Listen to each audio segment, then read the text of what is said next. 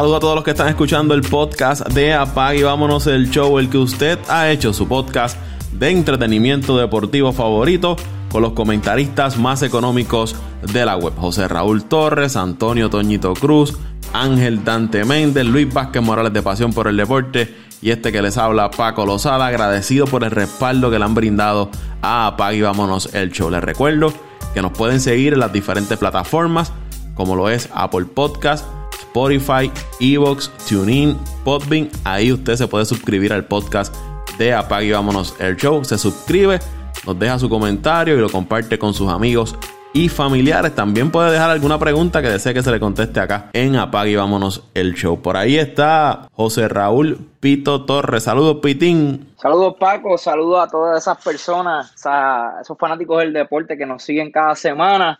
Y, nada, eh, vamos a seguir hablando de deportes que ahora mismo están en el pico del deporte, especialmente en los Estados Unidos. Se está celebrando los tres deportes más importantes y también está NHL, la Major League Soccer. Bueno. Y la WNBA. Eh, ahora, ahora, y la WNBA, ahora para, para hablar de deportes se necesita un día, Paco. Cuando en el tiempo del COVID había que sacarle punta al lápiz porque no había nada. Pero ahora la verdad es que hay tanto y tanto deporte que, a veces no sabemos, no sabemos qué, qué, ver. Porque, ¿verdad? Eh, por ejemplo, ayer, eh, jueves, 10 eh, de septiembre, hubo baloncesto, béisbol y fútbol. El que es fanático de esos tres deportes, había, había, había ¿verdad? Mucha, mucha, mucho deporte para ver. Y nada, saludos. Oye, José Raúl, y, y, también ayer, además de esos tres que mencionaste, estaba la WNBA, la Major League Soccer y la National Hockey League. O sea que los seis deportes principales de los Estados Unidos, por primera vez en la historia, estaban jugando simultáneamente. Celebrándose el mismo momento. Okay, qué interesante, ¿verdad? Y como es, quizás sea la primera vez y única vez que por lo menos nosotros, ¿verdad? Esta generación vea esto eh, o sea que, este 10 de septiembre, este pasado 10 de septiembre, quizás sea el día más histórico eh, a nivel deportivo, eh, ¿verdad? Por, lo que acabamos de decir.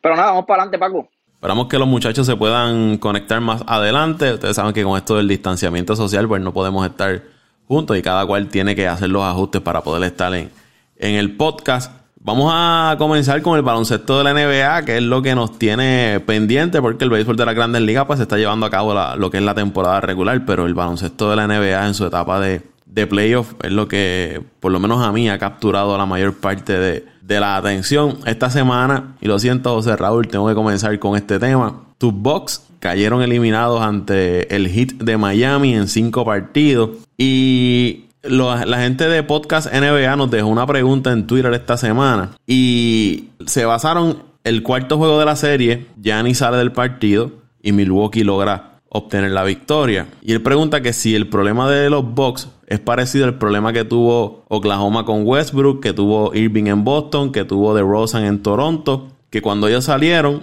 entonces los equipos quizás jugaron un poco mejor, algunos llegaron un poco más lejos. ¿Tú crees que esto le aplique a, a los Bucks con el caso de Yanis, yo, por lo menos en ese quinto juego, Yanis le hizo una falta increíble a los Bucks. En esa parte final del juego, había momentos que Yanis tenía que tener la bola en, esa parte del juego para, para darle alguna oportunidad de, anotación a, los Bucks. ¿Qué tú, ¿Qué tú crees de esa pregunta que nos hace la gente de Podcast NBA? Mm, eh, no, no, no estoy de acuerdo. La verdad es que, este equipo, sea como sea, eh, es Giannis ante Tocumpo primero y, luego, y luego los, ¿verdad? los que componen este equipo. La verdad, lo acabas de decir, Gianni hizo una falta grande, especialmente en ese tercer periodo del quinto juego, donde Milwaukee estuvo casi siete minutos, Paco, sin anotar la bola. Y esa laguna sin, ¿verdad? Sin, sin poder anotar fue el factor para que el equipo Miami sacara el juego esa noche. Sí, quizás en este macheo de Miami con Milwaukee, el equipo pequeño, ¿verdad? Sin, sin, sin eh, Giannis, se vio mucho mejor a la defensa. Yo diría que también es porque tienes un cuadro un poco más rápido, tuviste la oportunidad de utilizar más a Divichencho, al igual que a Blexo, que Blexo, aunque ofensivamente fue un fracaso, pero hay que darle eh, el crédito de que defensivamente hizo un trabajo espectacular. Eh, hubo, hubo ocasiones que hasta Jimmy Butler eh, pudo parar a Jimmy Butler, que fue casi imparable en esta serie. O sea que, yo creo que, que, sí que en el macheo quizás el... Yo digo que la crítica, mi crítica como fanático es que el coach no, no, no se dio cuenta de esta ventaja de tener un equipo un poco más pequeño y no darle tanta la bola a Giannis Antetokounmpo en los primeros juegos fue el factor quizás de que esta serie no se hubiese ido a 6 o 7 juegos. No estoy diciendo que, que Milwaukee ganaba la serie. Yo creo que, a la vez que Miami sacó ese segundo juego, yo creo que era sumamente imposible, casi imposible de que Milwaukee virara esa serie, porque este equipo de Miami está jugando muy bien, especialmente la burbuja. Y como lo hemos dicho, el macheo de Miami con Milwaukee ha sido, ha sido difícil desde, desde a principio de temporada. El único equipo que pudo ganarle en la conferencia de este dos juegos esta temporada al equipo de los Bucks fue el equipo Miami. Y añadieron piezas como Crowder, eh, los novatos a Tyler Hero, eh, David, eh, Duncan Robinson. La verdad es que no parecían novatos en esta serie, especialmente Kendrick, Kendrick que eso, que, que de hecho a Nun no lo utilizaron tanto porque Draghi lució, lució tan bien que la verdad es que no tuvo la oportunidad de, utilizarlo, ¿verdad? Pero quizás en las próximas series veamos un Nun eh, eh, tocando más cancha de lo que, de lo que hizo en, en, Milwaukee, de lo que hizo en la serie contra Milwaukee. Pero entiendo yo que no, que, que Giannis Antetokounmpo, el día que se vaya de este equipo, este equipo no, no será el mismo. Sí, seguirá siendo un buen equipo, seguirá siendo un equipo de playoff, pero la verdad el caso no. Y ese cuarto juego, Middleton se tiró un, un juegazo, la verdad, el caso. Y no tan solo eso. Aquí hay que, hay que también ¿verdad? decir las cosas como son. Y Miami no tuvo un, buen cuarto cuarto en aquel el juego 4. Y plus, plus eh, eso, hubo unas jugadas que los mismos árbitros al próximo día eh, se dieron cuenta que habían unas jugadas que, que, ¿verdad? que no cantaron a favor del equipo de, de Miami.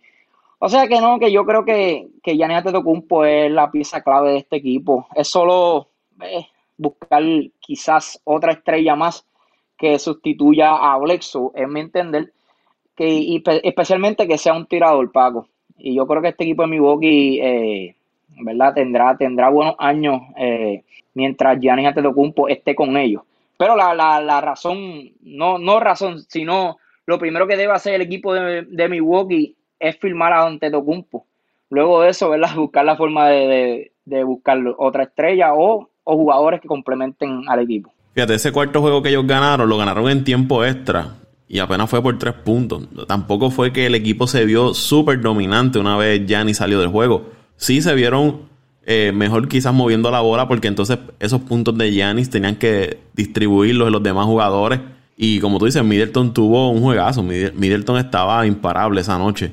Eh, creo que fue, yo creo que su mejor noche con Milwaukee en, un par de semanas, desde que están en la burbuja. Y, Paco también, eh, oye, estos dirigentes hacen, hacen planes de juego. O sea, el plan de juego de Miami, que el cuarto juego era el mismo, seguir haciéndolo la pared, ¿verdad? La barrera contra Giannis Antetokounmpo. A la vez que Giannis se va de cancha, pues se descontroló un poco la defensa porque, oye, llevaban haciendo eso tres juegos corridos, es bien difícil que un equipo haga un ajuste bien grande en un solo juego. O sea, que, yo creo que también eso fue un factor. Eh, la defensa estuvo alineada a parar a Gianni Antetokounmpo como había resultado en los tres juegos pasados.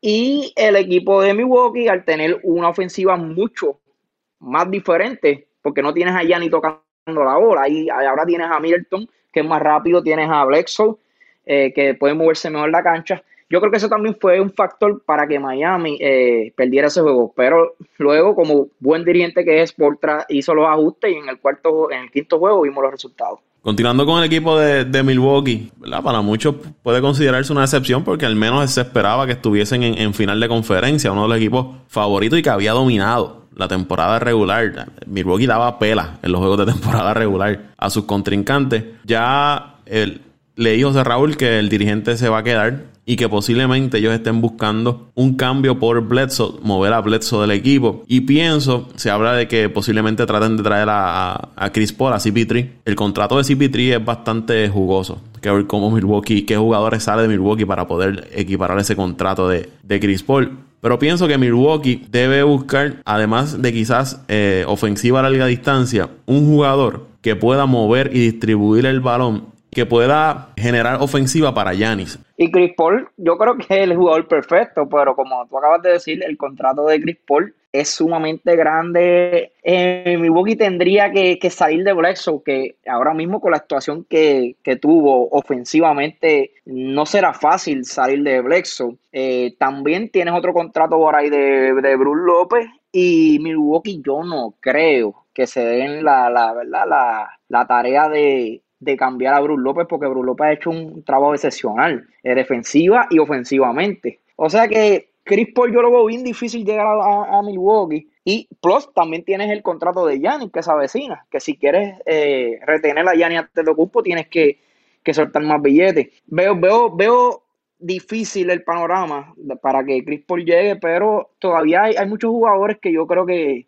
que, que, pueden ¿verdad? hacer ese error. Quizás no al nivel de Chris Paul, pero, pero sí, como, como tocas de decir, eh, jugadores que se especialicen en, tratar de, alimentar a Yanis, sino eh, alimentar a Yanis, no que Yanis alimenta a, los demás jugadores. Contrato de Chris Paul para la próxima temporada, 41.3 millones de dólares. Y para, el y para la temporada 20, 2021-2022, 44.2 millones de dólares.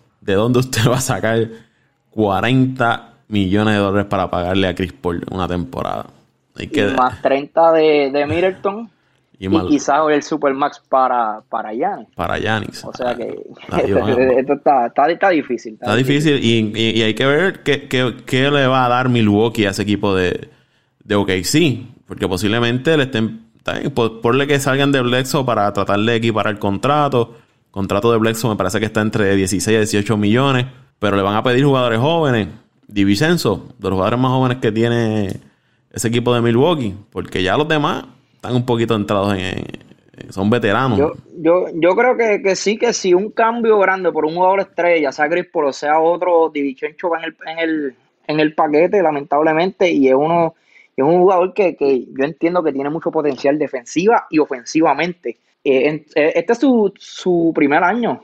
Eh, él había jugado el año pasado, pero bien pocos juegos. Pues, salió por, por, lesión y luego no, no, pudo regresar. Creo que jugó 15 o 20 juegos, no, no más de eso. Pero yo creo que en cuestión de, de, cambio, Milwaukee tiene los jugadores y tiene los picks, porque tiene un pick también de Indiana, creo, que, que es bastante, ¿verdad? entiendo yo, atractivo y, varios picks que ahora mismo no recuerdo, pero en cuestión de picks y jugadores los tienen. Volvemos, volvemos y, ¿verdad? y repetimos, es, es el contrato de Chris Paul, lo difícil. Lo que yo veo difícil para que Milwaukee haga, haga ese, ese cambio. Si ellos quieren quedarse con Gianni ante Tocumpo, tienen que buscar la forma de traer otra estrella. Eh, lamentablemente, Milwaukee Ah, mi, Milwaukee, ya está, José Raúl, en, en etapa de buscar el campeonato. No, no, no en etapa de, pensar no, de pensar en el futuro, no. Ya Milwaukee está en una etapa de buscar piezas para ganar el campeonato. Exactamente. Porque eh, el mismo caso de los, de los Lakers, eh, cuando, cuando LeBron James el año pasado no le funcionó, ellos dijeron, mira, tenemos a LeBron James, quizás ya LeBron en dos o tres años no sea el mismo jugador, vamos a traer a Anthony Davis y hasta el momento le ha resultado. Yo creo que es, ese mismo movimiento es el que Milwaukee debe hacer en esta temporada muerta. Olvidarse de los picks, olvidarse de, estos jugadores jóvenes y volver y traer una estrella grande que se una con Middleton, Bruce López y, bueno, este se quedaría también George Hill con los demás este, jugadores veteranos que, se quedan. Pero lamentablemente sí, van a tener que salir de Blexo, Divicencho y, y dos o tres jugadores más que jóvenes que tienen en ese equipo. Y cuando se tiene una estrella como Giannis ante tu compu, usted no puede pensar mucho en, futuro. Ya él está en una etapa también de como jugador eh, comenzar a ganar. Porque tú tampoco sabes si una lesión lo puede afectar. Lo vimos ahora en playoff. Se lesionó el tobillo Y aunque él trató de jugar, pero llegó un punto que tuvo que salir del juego. Y quizás no parezca grave esa lesión, pero tú no sabes, Dios no lo quiera, ¿verdad? En una próxima temporada tengo una lesión más severa. Y entonces, ¿qué, qué pasó? No aprovechaste el tiempo que lo tuviste y se te lastimó y no, no pudiste sacarle provecho. Así que yo pienso que Milwaukee ya para la próxima temporada debe ir, tratar de conseguir los mejores jugadores disponibles, ir con todo, buscar el, campeonato. O sea, Raúl, por ahí está Toñito Cruz, que le damos la bienvenida al podcast. Saludos, Toñito. Ver, antes que entre Toñito, sírvete con la cuchara grande. Ataca al caído. Es tu turno. saludos, saludos Paco, saludos a Raulito, saludos a Dante, Dios lo tenga guardadito ahí en el cielo, donde quiera que esté.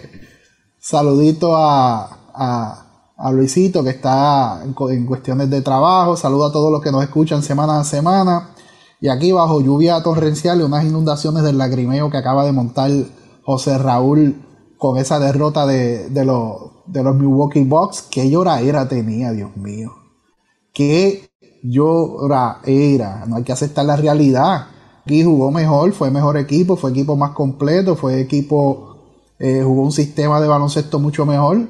Aprovechó las debilidades de, de ese equipo de los Bucks a, a, su, a, su, a sus anchas y, y pues sacó una serie Serie que para mí no es sorpresa de que sí que se haya acabado en, cinco juegos, pero para mí no es sorpresa de que Miami haya ganado. Miami viene jugando muy bien desde la temporada. Ese equipo de Miami habíamos hablado de que se había desarrollado mucho, mucho más temprano de lo que se esperaba. Esas adquisiciones de los veteranos que trajeron, pues le hizo, le hizo madurar en el juego a los jóvenes y ese es el resultado. Esta noche esperando el resultado positivo de los Celtics contra los Raptors para entonces pasar a la serie. Está apretado. Ah, estamos confiados. Estamos, Tú sabes quiénes están apretados, Paco, y de eso hablamos ahorita cuando hablemos de béisbol. Los que están apretados son los Yankees. Te voy a contar varias llamadas que ha recibido hoy de fanáticos de los Yankees. Eso lo hablamos ahorita. Pero nada, Paco, tremenda serie. A pesar de, pues, de que cómodamente la ganaron los Miami Heats. Y en espera del ganador de esta noche de, de Boston y de los, los Raptors los Celtics y los Raptors, yo voy a mi Celtics, 100% Celtic Pride, no nos quitamos y aunque estemos apretados, morimos en la raya. Y, y sin lloradera, olvídate de eso. Ay, mi madre, llegó tarde y entró ahí a atacar rápido. Ah, vamos a dejar la serie de Boston y Toronto para más adelante. Lo que es los Clippers están dominando su serie frente a Denver. Kawhi Leonard ya, ¿verdad? Ya entró, ya calentó sus motores y está, como estuvo el año pasado, matando a todos sus rivales. Y en la de los Lakers y Houston. Los Lakers perdieron ese primer juego, pero luego se ajustaron a un cuadro más pequeño y han podido eh, tomar ventaja de su serie frente a, Houston. Y es que ese equipo de Houston, ellos cuando van con el small ball, ponen a, Covington y a PJ Tucker, que son jugadores defensivos muy buenos, pero ofensivamente no, no te dan lo suficiente. Entonces tienen que traer a Austin Rivers y a Gordon para que entonces puedan darle esa ofensiva en ese small ball. Pero el problema es que tiene, es que en ese small ball no tienen jugadores lo suficiente grandes y, fuertes para poder detener a, LeBron y a, Anthony Davis. No, yo creo que Houston carece de jugadores, estos jugadores largos que te puedan ayudar a defender el, perímetro. Creo que Houston no, no tiene esos jugadores ahora mismo en, el roster y eso le está causando problemas para defender a, a los Lakers. Y hemos visto un despertar en ofensiva de Ryan Rondo, que, este es el Rondo Playoff, modo Playoff que le hablan, que Rondo cuando va a Playoff y tiene las cámaras de las cadenas de televisión encima y es que él se luce. Pues los Lakers han tenido la aportación de, de Rondo para esta serie y la están dominando 3 a 1. Y Houston, otro de esos equipos que hace mucho ruido temporada regular, año tras año, muchos lo dan para llegar a las finales y aquí lo vemos nuevamente apretado para avanzar más en, en los playoffs. ¿Qué le ha parecido esta serie a ustedes? Paco, esta serie, te voy a ser sincero, no voy a abundar mucho porque no he tenido la oportunidad de seguirla, pero algo que he podido analizar de lo poco que he visto es que los Lakers le tomaron la medida a la estrategia de Houston. Ya saben cómo atacar ese small ball, saben que, estos jugadores pequeños, rápidos, fogosos, tú los contraatacas con juegos cerca del palo y, y jugadores grandes. Y y tú atacas la, fortaleza de un equipo, tú la, la atacas eh, enfatizando la debilidad, en donde está la debilidad, que como tú mencionaste, los hombres grandes que, que puedan defender cerca y debajo del canasto. Y esa ha sido la debilidad de Houston. Por lo menos de esa serie no la he seguido mucho, o sea que no te puedo abundar nada más. Bueno, Paco, este, yo pude observar el primer juego y el segundo juego de la serie. La verdad del caso, no, no, no tuve la, como, como Toño, no tuve la oportunidad de ver ni el tercero ni el cuarto juego, ya que pues, la, la, hora se nos hace difícil, eh, ¿verdad? Presenciar esos juegos tan, tan tarde.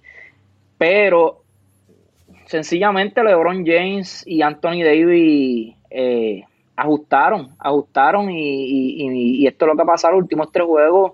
Eh, han, demostrado que, Houston, la defensa de Houston no, no puede con, ellos dos y un rondo que, como tú acabas de, mencionar, que cuando llega el baile grande sabe cómo desenvolverse y, ha lucido muy bien. La verdad el caso también hay que darle crédito al dirigente. Yo creo que especialmente los, los LeBron, yo, yo no tengo nada en contra de LeBron, al revés, yo, yo, yo, yo creo que es uno de los mejores jugadores de la historia. La verdad es que, el, tipo hace, hace demasiadas cosas grandes en la cancha. Tiene una visión de cancha de, las mejores que, ¿verdad? Que, que, he podido ver. Pero los Lebrones, los fanáticos de Lebron, solamente le dan el crédito a Lebron y aquí también hay que darle el crédito a Anthony Davis y al mismo coach, porque el coach supo cómo ajustar no solamente en esta serie, sino en la serie anterior. Las dos series ellos empezaron abajo, 1 a 0, y luego ganaron los cuatro juegos después de, caer eh, derrotados con Poland y ahora han perdieron el primer juego y han podido ganar los últimos tres. Yo creo, sería una sorpresa que el equipo de Houston gane dos juegos corridos. Quizás puedan sacar un juego más, pero yo ya yo veo que esta serie ya está al otro lado.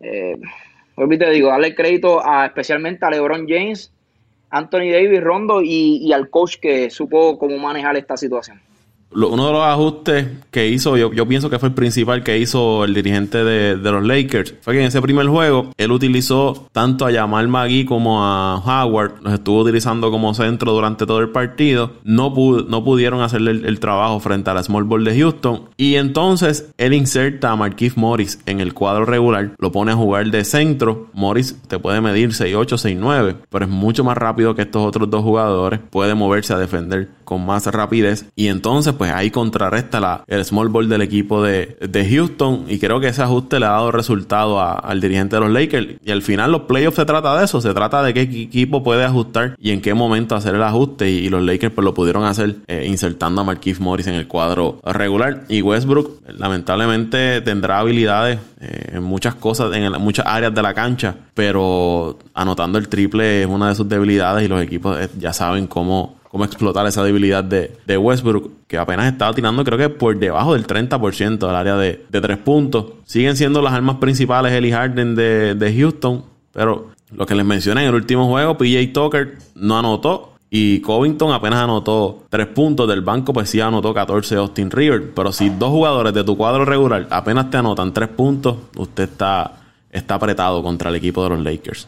Y, y, estuvo raro eso de Covington porque el tercer juego de la serie el tercero, el segundo, perdóname. El segundo juego de la serie, él, tuvo un buen juego, al igual que el primero. Pero, como tú dices, ajustaron. El equipo de los Lakers defensivamente eh, ha, demostrado este año que ha sido el, mejor equipo ajustando. Y a la vez que te enfrentas con ellos por segunda vez, no va a ser, el panorama no va a ser el mismo. Y, de verdad hay que, hay que, darle crédito, hay que darle crédito. Y la verdad, el caso que yo siempre di al equipo los Clippers a ganarlo todo, pero como los Lakers han lucido en esta serie, eh, ahora mismo no, los Lakers tienen mucha oportunidad también.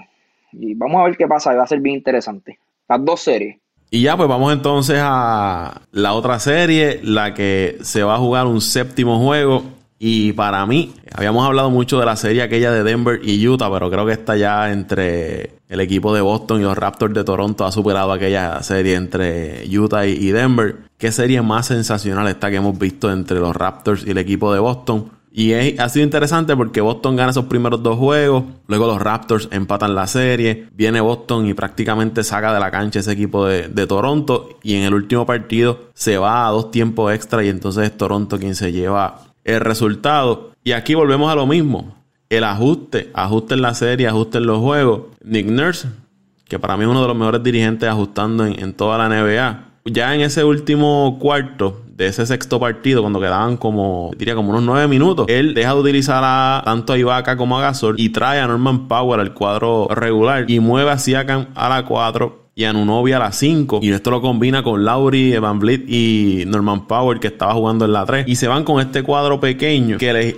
les ayudó a poder hacer los switch en defensa contra el equipo de, Boston. Boston tiene a Kemba Walker, a Marcus Smart, a Tatum, a Jalen Brown, que son jugadores que te mueven el balón, cortan muy bien hacia el canasto, mantienen esa ofensiva fluyendo y cuando uno es el otro y cuando miras hacia el lado tienes a, Smart en una esquina solo anotándote el triple y quizás el tanto Gasol como Ibaka no son lo suficientemente rápidos para poder switchar las cortinas, seguir a estos jugadores bueno, ¿cuántas veces no hemos visto a Kemba Walker eh, dejar pegado, como se dice, a, a Ibaka cuando lo está defendiendo? Y al insertar entonces este cuadro más pequeño con Power, ahí el equipo de Toronto pues pudo marchar en defensa contra el equipo de Boston y logró, y logró hacerle logró detener a Boston en ocasiones claves en el partido y creo que ese ajuste fue bien importante el que hizo Nick Nurse en ese encuentro que él había hablado que ya él había detectado eso durante la serie, pero parece que no, no sabía en qué punto implementar esa, esa estrategia de, irse con un cuadro más pequeño frente al equipo de, Boston. Pero lo hizo. Vamos a ver si en este séptimo juego decide entonces irse con ese cuadro pequeño para marchar con la rapidez y explosividad de ese equipo de, Boston. Y antes de ir con ustedes, tengo algunos datos.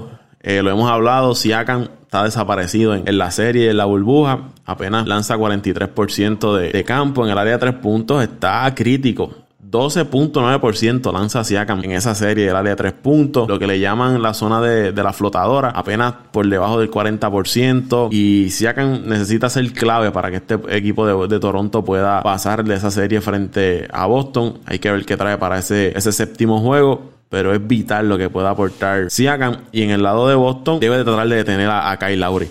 Kyle Lowry es el, alma, el corazón, es el que ha cargado ese equipo de, los Raptors durante toda la serie. Y, Toronto y Boston, discúlpenme, Boston no, no, ha tenido respuesta para detener a, a Kyle Lowry durante, durante toda la serie. Paco, va a ser un juego de estos de infarto. Puedes tener tres vertientes. La que todos esperamos, que sea un juego como han sido, yo te diría, cinco de los seis juegos que se han decidido en los últimos minutos juego cerrado, con unos canastos finales o, decidido en los últimos minutos finales. O puede tener la vertiente de que uno de los equipos eh, venga hoy y el frío olímpico le ataque y sea un partido abierto. Eso es eh, la otra vertiente. Y la otra vertiente que es que sea un, intercambio de delantera. Pero todos esperamos y yo espero que sea un partido hoy no apto para cardíacos, para comerse las uñas. Que no nos decepcionen, que no sea una sacada de cancha. No nos no, no, no. perdona, muchachos, Boston de los tres juegos que ha ganado, dos de los juegos que ganó, los ganó bien cómodos. Sí, fueron amplios. el primer juego de la serie y creo que el, el tercero. el quinto. Eh, perdón, el quinto juego de la serie, yo creo que lo ganó por margen de más de 20 puntos.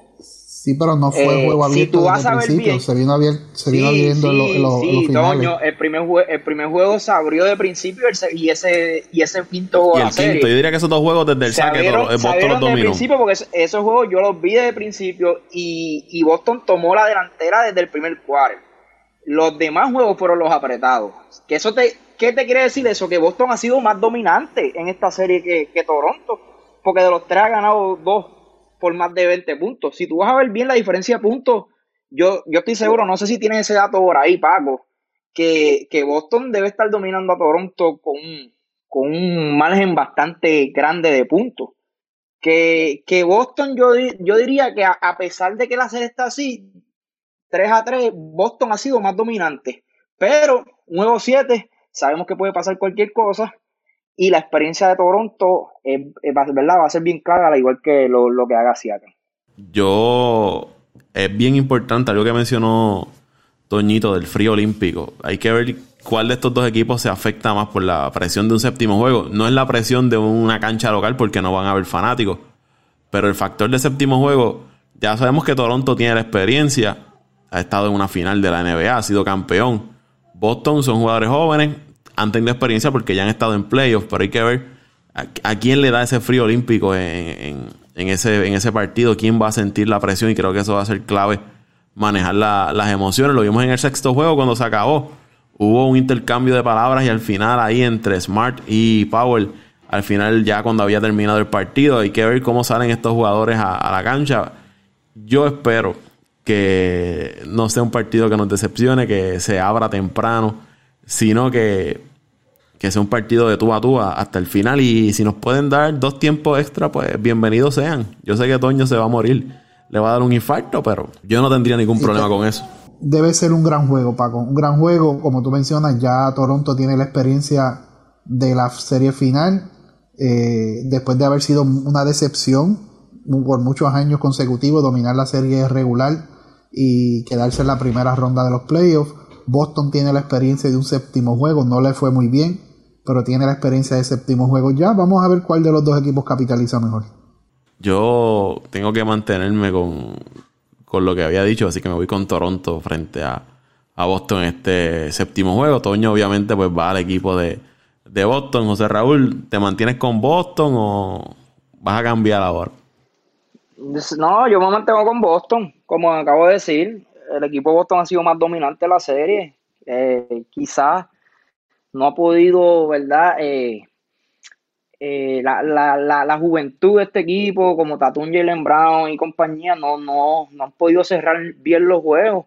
El mismo último juego tuvieron break de cerrar y, y, acabar esta serie, al igual que aquel tercer juego. Kemba, Walker, Kemba Walker de momento aparece y desaparece que ha sido inconsistente, pero la verdad el caso, y digo, Boston ha sido dominante en esta serie y la verdad el caso es que, tengo que seguir con ellos porque, porque, como digo, han demostrado que, han sido mejor equipo que Toronto, por lo menos en cuestión de estadística. Vamos a ver lo que sucede. Ese último juego puede pasar cualquier cosa. No ha aparecido Siakam. Lo peor que le puede pasar ahora mismo a Boston hoy sería que Siakam se tire el juego que no se ha tirado todavía en toda la serie y eh, Kemba, por otro lado, puede también tirarse un buen juego. El, Kemba tiene el hambre, yo creo que tiene el deseo también, ¿verdad? Eh, tuvo muchos años con un equipo perdedor, ahora con la oportunidad de llegar a una, final de conferencia. Yo, yo sé que lo va a dar todo, pero la verdad el caso es que, que, yo como, como fanático del baloncesto y no fanático de ninguno de estos equipos, que como tú dices Paco, se puede ir a un overtime, que se vaya a un overtime. Vamos a hablar del béisbol de las grandes ligas. Yo tengo, yo, tengo a José Raúl aquí hay que, pues, hay que seguir con José Raúl porque sus equipos no, no, no le están Vamos viendo. Dándole. No, no, la, no le están pasando muy bien. Y le tengo, le tengo un mensajito. no le están pasando muy bien. No, no, la, no la estoy pasando bien, pero los Yankees llevan dos en línea. Eh, hoy, hoy no es un día tan malo para, para el fanático Yankee. Ganamos anoche, perdón, ganamos ante, antenoche con una gran actuación de David García que de lo malo sale lo bueno. David García ha demostrado que, puede estar en esa rotación y con un call y si David García sigue luciendo bien, yo creo que, son, son, buenas noticias. Tanaka, el mismo Tanaka eh, ha lucido muy bien este año. El problema de los Yankees eh, en estos últimos juegos y esta racha negativa fue todo lo contrario. Su bullpen, Paco, su, su mejor eh, lo, la, su mejor carta de presentación que ha sido el bullpen en los últimos años ha sido un desastre. Otavino, Britton, Chapman, Green no pueden pegar un out. El otro día, creo que fue martes, donde Toronto le anotó 10 carreras en, un inning.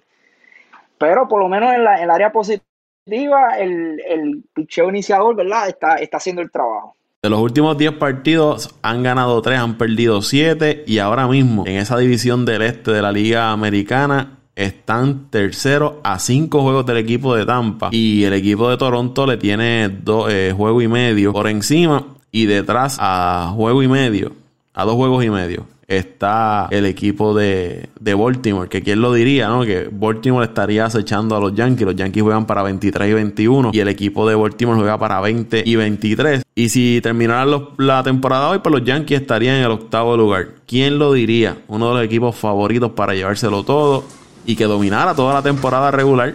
Está ahí en octavo lugar, agonizando casi, eh, con un equipo de los Orioles, un equipo de Detroit, ahí respirando a la espalda por ese octavo lugar. Hay que, bueno, obviamente las lesiones, pero lesiones han tenido estos últimos años y han sabido defenderse. Y entonces la desesperación es grande, Paco. La desesperación entre los fanáticos hay ansiedad. es grande. Hay ansiedad, Paco. Hay ansiedad, hay ansiedad. Te voy, a, decir. Porque yo he escuchado a José Raúl ahí chilling ahí a la blanda. nada, yo, yo he recibido dos llamadas hoy. Me encontré un fanático yankee en el supermercado hoy. Y, y las dos y las tres conversaciones fueron las siguientes. Ah, somos equipos de Nueva York los dos somos equipos hermanos, necesitamos su ayuda, necesitamos que le ganen por lo menos dos de tres juegos a Toronto. Que ustedes, dependemos de ustedes para que nuestras opciones. los Mets no se ganan ni ellos mismos. No, mira, ¿tú sabes cuál fue mi contestación? Ojalá y no barran la serie. Por primera vez en mi vida, ojalá y no barran la serie. Con tal, con tal de verlos a ustedes hundidos, igual que nosotros. Ojalá y no barran la serie, ustedes se eliminen. ¿Y, cómo que ahora somos equipos hermanos y cuando jugamos en contra somos la burla de ustedes? No, no, sé. Ojalá y nos no barran la serie hoy. Y el primer juego nos den una pela y nos blanqueen los, los, últimos, los otros dos juegos. No, señor. ¿Cómo que ustedes ahora van a rogar al equipo que ustedes tanto desprecian? Porque es el equipo de los riquitos y ustedes son el equipo del pueblo y el equipo que, que, es la vergüenza supuestamente de las grandes ligas en Nueva York. Ahora ustedes van a rogar del equipo de, de, los Mets que le ayude al equipo de los Yankees. Ojalá y no barran la serie ustedes se hundan más. Eso no se hace. Eso, eso, no es tener vergüenza, Paco. Y te estoy hablando en serio. Me encontré un fanático y he recibido dos llamadas. No, no, no, no, no, no. Y primero que nada, le voy a decir, yo soy fanático o seguidor de los Mets. Yo no tengo ni influencia, ni acciones, ni conozco al dirigente, ni a, ni ni a la gerencia de los de los meses para yo este, llevar el mensaje ni a los peloteros conozco. Así que de mi parte, ojalá y nos blanqueen y nos barran la serie. Pero José Raúl, eh, las lesiones están afectando. ¿Qué, está pasando en ese equipo de, los Yankees? Yo sé que tú mencionaste ya el bullpen, pero Gary Cole tampoco se ha visto. Son de porcelana, Paco, son de yo, porcelana. Yo, yo no voy, yo no voy con excusa. Yo no voy con excusa. La verdad, el caso es que como acaban de decir ustedes, el año pasado tuvieron las mismas lesiones. No tuvimos a Stanton, no tuvimos a George. Por un tiempo de temporada, por una, ¿verdad? Por una parte temporada no tuvimos a, a Gleyber Torres. Eh, no tuvimos a Miguel Andújar. La verdad, el caso es que Miguel Andújar, aunque empezó a calentar esta semana, pero no ha sido el mismo que el primer año. Aaron Hicks, después que se le dio tanto billete, bateando 200 eh, bajitos. Eh, la única, lo único que está sacando la cara en ese equipo han sido Boyd, eh, DJ Remigio y, y Fraser. Y Boyd ha bajado. Boyd ha bajado porque que Boyd ha bajado un poco su producción porque él comenzó bien caliente la temporada, pero ya ha ido. Oye, pero, pero, pero sea como sea, se mantiene, se, mantiene se, mantiene, se Quizás ha tenido una. Y te iba a hacer la observación, te iba a hacer una observación de Fraser. Ahora que tú mencionas eso, Fraser ha sido uno de los, de los de los bateadores más consistentes de las últimas dos temporadas de los Yankees. Y los fanáticos Yankees locos por salir de Fraser. Yo no las entiendo ustedes. No, no, no, no, no, no, no. Sí, el fanático. oye, tú no puedes incluir a todo el mundo. ah, o sea, que tu opinión, tu opinión es la que vale. Tu opinión es la que vale. No, no, Loco, ah, ese Fraser deben cambiarlo. Que ese Fraser, pero si Fraser ha sido uno de los bateadores más consistentes de las últimas dos temporadas, ¿cómo quieres salir de él? Es que el problema de Fraser es, este es un problema que viene ya desde antes, porque Stanton se le dio el dinero a Stanton, que yo no estoy de acuerdo con ese contrato de Stanton. Entonces tiene un Aaron George y le diste el contrato a Hicks, que tampoco estoy de acuerdo. Entonces, la, de las piezas, de la, de la, no, no diría piezas, sino de los jugadores que, que tú tienes la, la, opción de salir, porque la verdad es que esa área, cuando todo es tan saludable, no tiene espacio, es Fraser lamentablemente, porque es el que no tiene contrato y el que, y el que todo el mundo quiere. Dime tú, tú dueño del equipo, tú vas a querer un Stanton, tú vas a querer un Hicks, tú vas a querer un Garner. Nadie va a querer esos peloteros. Lamentablemente, el equipo de los Yankees, como gerencia, firmó los jugadores que no tenían que firmar, como Hicks y Stanton. Y este, no le dieron la oportunidad, no, no creyeron en un Fraser, que de hecho no creyeron el año pasado, que luego lo bajaron todo el mundo, la mayoría de los fanáticos, no sé con qué fanático tú estás hablando, porque la mayoría de los fanáticos cuando bajaron a Fraser el año pasado, prendían en, candela. Y yo era uno de ellos.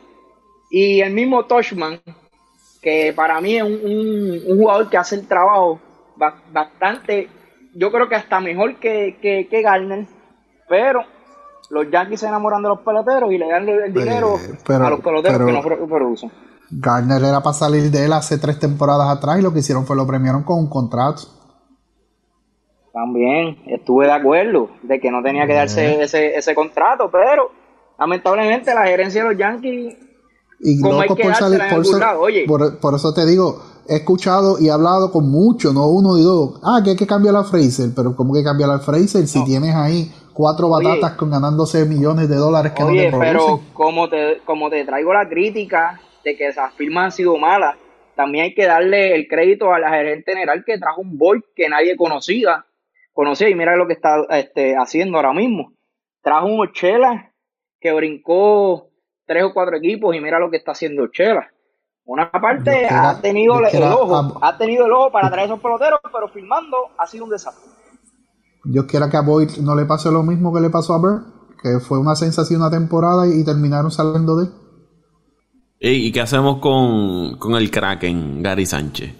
Que los Yankees fueron y firmaron un receptor de 40 años, Eric Kratz. Lo, lo firmaron en Está última haciendo- hora. Y, y le está, está haciendo, haciendo mejor trabajo. y está haciendo mejor Está trabajo. haciendo mejor trabajo, Paco. Que, que- Ese es, el, el- ese es un pa- es el paquete. Si, si Gary Sánchez quiere seguirle las grandes ligas, va a tener que hacer dos cosas. O irse a primera base, que lo dudo porque lo que tiene es un sapo en las manos. O va a tener que, ir- que dedicarse a ser bateador designado porque, por lo que le resta de carrera y lamentablemente no está produciendo.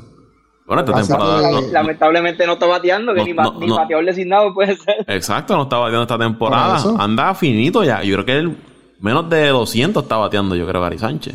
No, Por eso, 100, un y pico, 118 ciento y estaba, como que menos de 200. 100 es el promedio más bajo de todas las grandes ligas, Paco, si, si no sabía ese dato. Ah, no, de no. un jugador regular, sí, de un jugador regular es el promedio más bajito de un jugador, jugador regular. Así no se puede. o sea, no, no se puede, Paco, no, no, no, no. no. y que Gary yo- Sánchez yo- no, no es un nene todavía. Ya Gary Sánchez está cerca de los 30 años. Está por ahí, 28, por ahí más o menos, 29. Pero, pero tuvo, tuvo dos No, temporadas no llega ya, no fugaces llega y ya, Paco. Tuvo dos temporadas fugaces y ya era un, ya era un, un astro, ya era un ídolo de los Yankees. Pero 27 años tiene, 27 lo- lo- lo- tiene dos cosas buenas. Que tiene poder cuando la coge, la lleva lejos, cuando la coge. Y que tiene un, un buen brazo. Tiene uno de los mejores brazos que yo he visto de los catchers de las grandes ligas en mucho tiempo. Pero de ahí en fuera, no sabe ni llevarle el picheo. Hay, que- hay que ver si los Yankees la próxima temporada, digo, estamos adelantándonos al, al tiempo, van quizás detrás de un JT Real Muto cuando sea gente libre una vez concluya esta temporada, pero para eso falta. Pero ahora mismo los Yankees no, no se ven bien, José Raúl, no, no sé. Están decepcionando, pero quizás terminan entrando a playoff y quién Yo sabe creo- si entonces oye, pues, oye, yo creo que, mira, eh, ¿cuántos equipos han entrado a playoffs fuertes y luego han sido una excepción? Bueno, voy a traer el caso de mi, de mi, de mis box. Eh, la cuestión es entrar. Yo digo que, que quizás este año sea diferente y tengo la esperanza que sea así.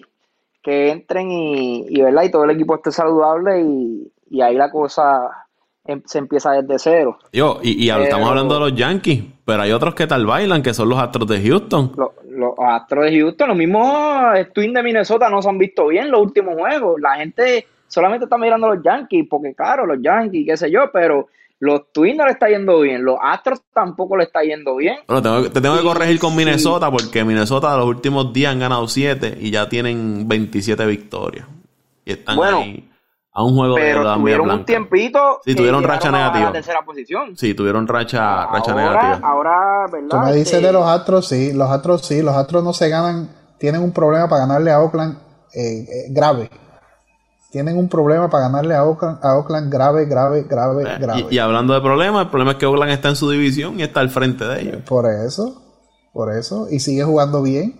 O- Oakland creo que la peor serie que ha tenido en esta temporada fue la que tuvo con San Diego, que San Diego le ganó 2 de 3. Pero todas las demás series, Oakland ha, ha lucido muy bien. Y ese equipo de San Diego está jugando muy bien también, que tampoco es, es casualidad. Así que, Oye. no, Oye, no sé, no, no sé si quieren cambiar a la Liga Nacional, pero un equipo de los que me está sorprendiendo y ha jugado muy bien los últimos juegos es, es el equipo de los Phillies de Filadelfia. Y, y, y Macochen, que yo lo critiqué al principio, eh, se ha puesto los pantalones en su sitio y, Ya era- y ya era empezó hora. a batear. Ya era hora que ese Eh. equipo, que ese equipo hiciera lo que, lo que se supone que haga con la plantilla que tiene. Yo lo di para entrar, entre los tres equipos que yo di para entrar en la Liga Nacional en el Este, es uno de ellos. Eh, y pues, y tenemos la, la, la, la disyuntiva de que nos han sorprendido los Marlins, que todavía están ahí jugando para 500 y están prácticamente en la clasificación, pero El mejor- ya era hora. El mejor pitcher de Filadelfia es Zach Wheeler. Y se le lastimó poniéndose un pantalón. Va a estar fuera Se unos días. una uña. Va a estar fuera. Se Tiene pinchó 4, una 4 y uña. 0. Y 2.47 de, de efectividad. eh, Zach Wheeler. Eso fue, eso fue un, un jugador que salió de los Mets porque no le quisieron dar el dinero que yo nunca estuve de acuerdo que salieran de él. Pero así son las gerencias, Paco. Yo creo que el problema mayor de Filadelfia es, es su, su relevo. Ellos han hecho unos movimientos tratando de, pues, de llenar ese hueco, pero no le ha dado muchos resultados. Ofensivamente yo los veo muy bien. Eh, un equipo que puede producir carreras y en Nola y Wheeler pues tienes dos lanzadores de primera línea que te van a hacer el trabajo. Y Arieta no ha sido el mismo Arieta que el que estuvo con los Cubs, pero puede tener sus días buenos. Eflin también te puede tener un día bueno. Y con esa ofensiva pues van a, van a sacar victoria, pero equipo, el bullpen es lo que a mí me pone en duda, pero Filadelfia sin duda en ofensivamente, yo diría que es uno de los mejores equipos en ofensiva en, en el béisbol de la Pero ellos, Grandes ellos Ligas. se movieron ahora en la, en la agencia, en la, en la agencia libre, ¿no? En, en el, en el, en los cambios. Ellos se movieron bien en el relevo. Yo creo que ellos consiguieron como dos relevistas. Sí, ellos trajeron a, a Workman, el de Boston, y a Embry. ¿Y a, y, y, y a quién? A Embry, el de Boston, que eran los dos de Boston, Workman, Y trajeron también a David Pell de Milwaukee, que estaba luciendo muy bien en Milwaukee. y el otro de los Yankees. Por lo menos en Milwaukee eh, tenía, tenía, tenía una efectividad de 1 punto algo en Milwaukee. No sé cómo está luciendo en Filadelfia, pero por lo menos fueron agresivos en la, en la, en los cambios de, de en, en la, en la semana esta de cambio. Este, oye, se me fue el 3 deadline. Y, y fueron por lo menos agresivos y llenaron esos juegos. Es un equipo que si se mete a una, como tú dices, se mete en unos playoffs y que sus iniciadores le, hagan el trabajo, ya el bullpen se ve mucho mejor. Y En el caso de, de. David Phelps, no le ha ido muy bien. Cinco carreras en dos y un tercio de entrada en cuatro partidos. Pero si tú ves los números en Milwaukee, tuvo unos números Sí, sí. buenos. O sea, que las intenciones fueron buenas en cuestión a vamos, Sí, que se movieron. a mejorar nuestro bullpen. Se movieron. Pero como dice Toño también, el problema que tienen es que tienen un equipo de Miami ahí respirándole en la espalda, apenas medio juego detrás. Pero se pueden colar, se pueden colar ahora mismo en, la postemporada. Si, si miramos el standing, ellos están quintos ahora mismo en, el este para ir a, a playoff. Tienen los Dodgers, Bravos, Cubs, Padres, Filadelfia, San Luis, Marlins y San Francisco, otro equipo que yo diría la mayoría de las personas lo descartaron. Ese de los gigantes de San Francisco y ahora mismo están ahí por encima de, de equipos como Colorado, los Mets, eh, los Milwaukee, los Rojos, que para mí han sido una de las decepciones mayores ahora mismo en las grandes ligas, y los Nacionales de, de Washington. Vemos ahí por lo menos dos equipos sorpresa en ese en esa eh, wild card de la Liga Nacional, los Marlins y, San Francisco. No, y, San Diego, que se esperaba que jugara, bien, pero no, no tan temprano y al nivel que lo están haciendo. Para mí es sorpresa, no sorpresa que, que, que fuera a entrar, pero a mí sí sorpresa de que estuviera jugando tan bien tan temprano en la, en la temporada. Decepciones, pues, mis poderosos Mets, decepciones eh, los, los rojos de Cincinnati y decepción Arizona, decepcionante la actuación de Arizona. Ah, sí, sí, definitivamente Arizona se esperaba mucho más. Yo, yo no diría tanto de mi cervecero, porque pues no están tan lejos, tampoco Ah, son equipitos al montón. y equipito que no, es verdad, ya, yo, yo, yo, yo digo las cosas como son. El equipo cervecero quizás no tenía la oportunidad que tenía otros años. La verdad es que Yelich no ha sido el mismo de, de hace dos años atrás y, y el año pasado, antes de la lesión. Pero sería interesante saber lo que va a pasar en estas playoffs y especialmente con el equipo de los Dodgers que han bajado, han, bueno, han abusado de todos los equipos en esta temporada regular. ¿Será este el año de los Dodgers o volverá a pasar una, una decepción como, como lo han sido en los últimos años? La verdad, el caso es que este año yo creo que no, no hay una excusa para el equipo de los Dodgers. Eh, yo creo que nunca ha habido excusa para nunca ha habido excusa para los Dodgers. Eh, pero como tú dices, este equipo que va, llega, llega, llega y empuja ahí, va a la serie mundial, pero no, no pueden, no pueden. Y él es que siempre encuentra a alguien que se los gane, eso es todo. Siempre encuentran un equipo inspirado que los saca de carrera. En el 2015 se esperaba mucho de ellos y los Mets los sacaron de carrera. En el 2016 los Cubs los sacaron de carrera. En el 2017 se encontraron eh, y por ahí, por el, en el 2017 llegaron y se encontraron un equipo de Houston. inspirado. En el 2018 se encontraron a un Boston que nadie esperara, esperaba que tuviera la temporada que tuvo y llegara donde llegó con el equipo que tenía. Pues y en el 2019 lo mismo. Lo mismo. Chocaron con los Nationals. Es bien interesante ese dato que tocaba de traer, Toño. Es interesante y nunca me he dado cuenta de ese dato, que la mayoría de todos esos equipos fueron campeones mundiales. O sea que todos los equipos que le ganaron, excepto los la creo que mencionaste, la mayoría, todos ganaron, ah, pero los Mets llegaron a la, Serie Mundial. O ganaron o fueron a la Serie Mundial, exacto. Ganaron, por lo menos ganaron el campeonato de la Nacional. Los eliminó Houston, fueron campeones mundiales. Los eliminó Boston, dos años corridos, eh, campeones mundiales. Los eliminó el año pasado los Nationals, campeones mundiales. Anterior a eso los eliminó los Cubs, campeones mundiales. Y los Mets fueron los únicos que no fueron campeones mundiales, pero fueron a la Serie Mundial ese año. O sea que, quizás, eh, yo, diría, mala suerte también en cruzarse con quizás con los equipos que tenían, ¿verdad? El destino ya hecho eh, de, llegar campeones, pero la verdad es que, este año yo creo que no hay, no hay, no hay excusa, Paco, y no hay un equipo que se vea tan superior como los Dodgers este año. Otros años yo, yo te puedo decir, como el año pasado, eh, los Astros eh, se veían superiores en la Liga Americana. Anterior a eso, veíamos que el mismo Boston ganó ciento, ¿cuántos? Casi 110 juegos. pero este año yo no, yo no veo un equipo por encima del equipo de los Dodgers en cuestión de calidad y, y récord. Pero Raulito, esto es béisbol. Esto es béisbol, cualquier cosa puede pasar. Por eso es que gusta tanto y por eso es que. No, no, no, claro, claro que sí. Pero en mi, mi, mi planteamiento es que quizás este sea el año que más oportunidades tienen ellos en cuestión a, a ¿verdad? Como están luciendo hasta por el la, momento. Por la actuación, pero, pero en eso estoy con Paco. Nunca ha habido excusa para los Dodgers, lo que pasa es que siempre se han encontrado un equipo inspirado. Eso es todo. Y, el picheo de los Dodgers esta temporada está luciendo muy bien con May, Kershaw está lanzando muy bien. Eh, Urias está lanzando bien. El Bueller, aunque está lastimado, pero había estado lanzando bien. Eh, de los más flojos que habían tenido era Stripling, pero ellos lo terminaron cambiando ya al equipo de, Toronto. Y el bullpen, ellos, Jensen, tienen a Train, que era el, el, que lanzaba para Oakland. Se ve muy bien, se ve completo en, la rotación de, de los Dodgers. Porque en otros años, vamos a, ir un poco atrás, era Kershaw, Ryu, Hill, pero después de Kershaw y Ryu, los demás se le podía sacar los partidos, porque ellos tuvieron a Alex Wood, y recuerdo que no le iba muy bien en playoff, Hill, veterano, pero era frío caliente. Eh, el mismo Kershaw tenía problemas en la postemporada. Maeda, Maeda, que, tampoco no lucía tan bien en Lo tuvieron que mover al bullpen para que entonces poder sacarle Exacto.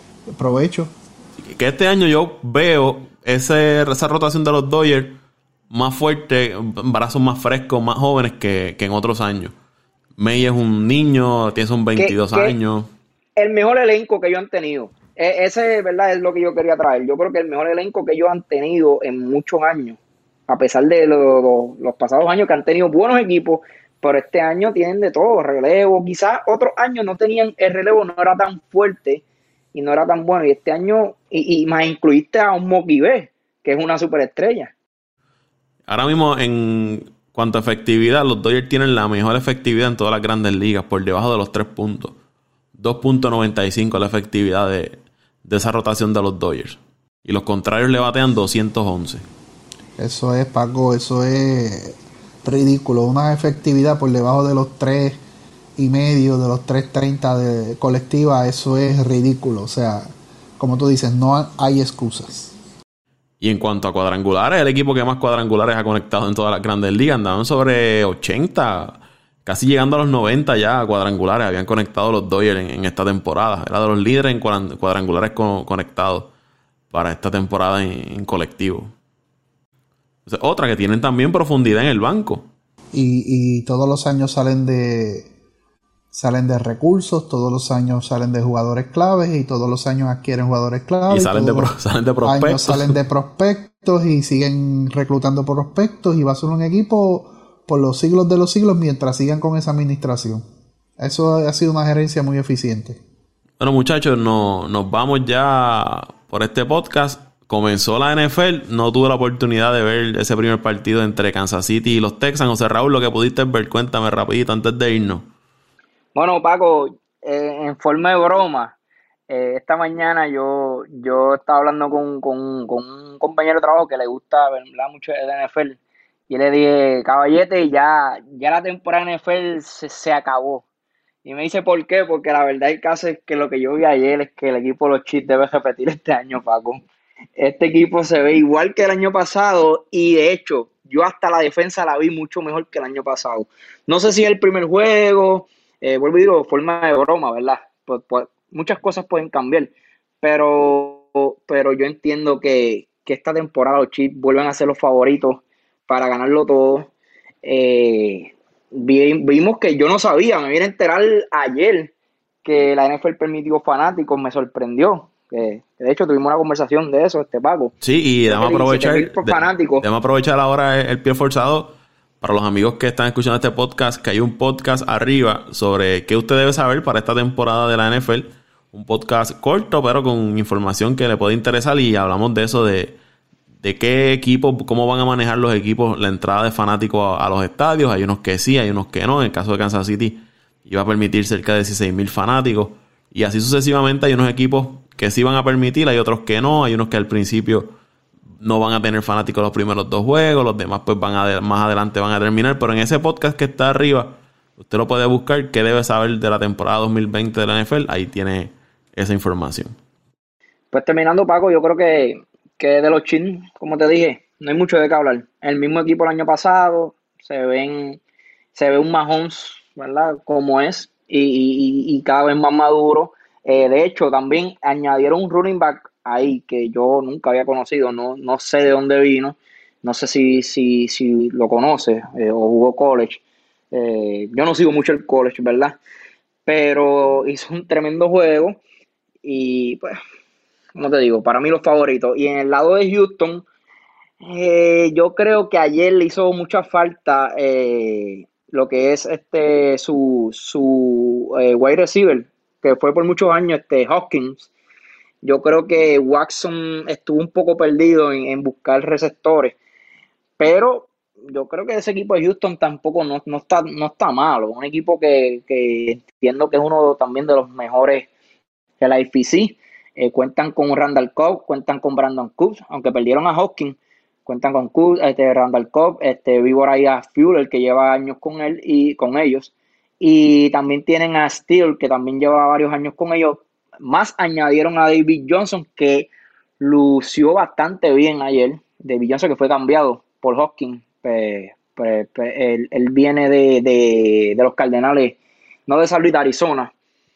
O sea que, pues, yo creo que quizás el frío y al haber tantas nuevas caras, quizás afectó un poco a Houston. Pero la verdad el caso es que, sí, yo creo que, es otro equipo que, debe estar dominando en su división. Y vuelvo y repito, Kansas City vuelve a ser el favorito para ganarlo todo. El running back al que te refieres es Clyde Edwards Hillary, que es de, viene de la Universidad de LCU sí, tiene como tres, apellidos tenía el muchacho, pero lució muy bien. Sí, lució muy bien. Digo, Clyde Edwards Hillary. Toñito, ¿dónde te siguen las redes sociales? Bueno, como siempre me siguen en arroba Antonio Cruz 528 en Twitter. Arroba Antonio Cruz 528 en Twitter, como siempre. Comentando deporte, políticas sociales, meteorología, de todo un poco, Paco. Siempre nos pueden seguir, ahí compartimos lo que es el podcast eh, compartimos también parte de lo que es nuestra música. Nos pueden seguir por ahí, comentarnos, como siempre, sugerencias, preguntas y se las contestamos por aquí al, eh, por este podcast. José Raúl Torres. Arroba Pito Torres 821 en Twitter y José R. Torres en Facebook. Ahí me siguen arroba Paco Lozada PR en Twitter, arroba Paco Lozada PR en Twitter. Será hasta la próxima. Suscríbase al podcast de Apaga y Vámonos el Show. Apaga y vámonos el show.